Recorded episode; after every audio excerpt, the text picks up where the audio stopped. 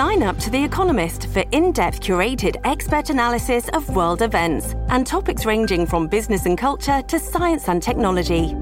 You'll get the weekly digital edition, online only articles, curated newsletters on politics, the markets, science, culture, and China, and full access to The Economist Podcast Plus.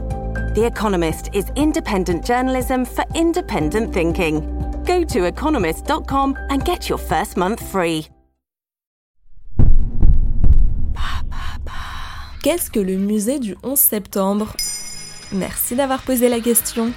Commentaire à la rédaction de France 3. Madame, Monsieur, bonjour. Euh, nous interrompons nos programmes pour un flash spécial de la rédaction. Les deux tours du World Trade Center en plein centre de New York ont en effet été la cible de ce qui semble être un double attentat terroriste. Nous sommes le 11 septembre 2021 et le monde entier rend hommage aux victimes des terribles attentats terroristes qui ont changé la vie des Américains et par ricochet celle du monde entier. Un travail de mémoire est initié depuis plusieurs années déjà et dans ce sens, Barack Obama, alors président des États-Unis, avait inauguré le musée du 11 septembre construit sur les ruines du World Trade Center. Extrait du reportage Euronews. 13 ans après les attentats qui ont changé le cours de l'histoire, New York inaugure son musée du 11 septembre. Inauguré en mai 2014, le 9-11 Museum compose avec la place commémorative le mémorial du 11 septembre. Un projet qui aura coûté plus de 700 millions de dollars pour sa construction en se donnant comme ambition d'être le gardien de la mémoire collective et surtout en renvoyant un message d'espoir, de résilience et d'unité capable d'élever la nation américaine au-delà de toutes les douleurs. Barack Obama.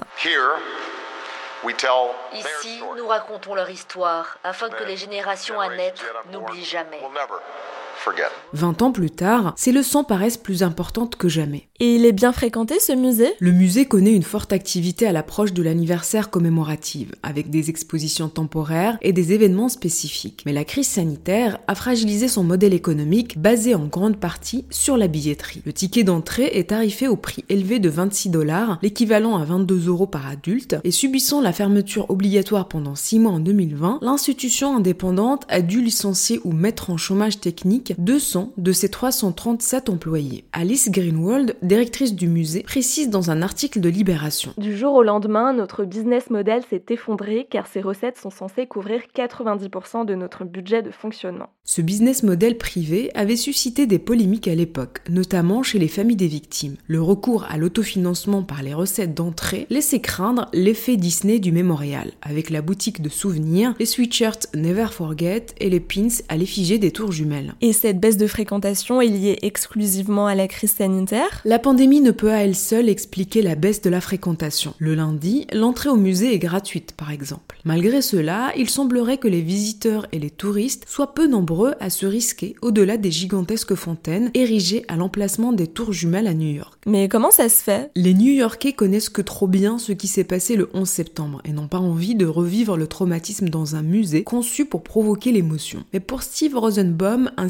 qui a fourni au musée la plus grande partie des images exposées, le mémorial entend donner une version définitive et figée de l'histoire. Il regrette que le lieu soit ainsi coupé du monde actuel et occulte les questions qui restent importantes 20 ans plus tard. Pourquoi fondamentalement les États-Unis ont été attaqués? Quel impact a eu l'attentat sur les guerres en Irak ou en Afghanistan? Et comment les nationalistes ont permis à Trump d'être président? Voilà ce qu'est le musée du 11 septembre. Maintenant, vous savez, un épisode écrit et réalisé par Zineb Souleimani. En moins de 3 minutes, nous répondons à votre question. Que voulez-vous savoir? Posez vos questions en commentaire sur les plateformes audio et sur le compte Twitter de Maintenant, vous savez.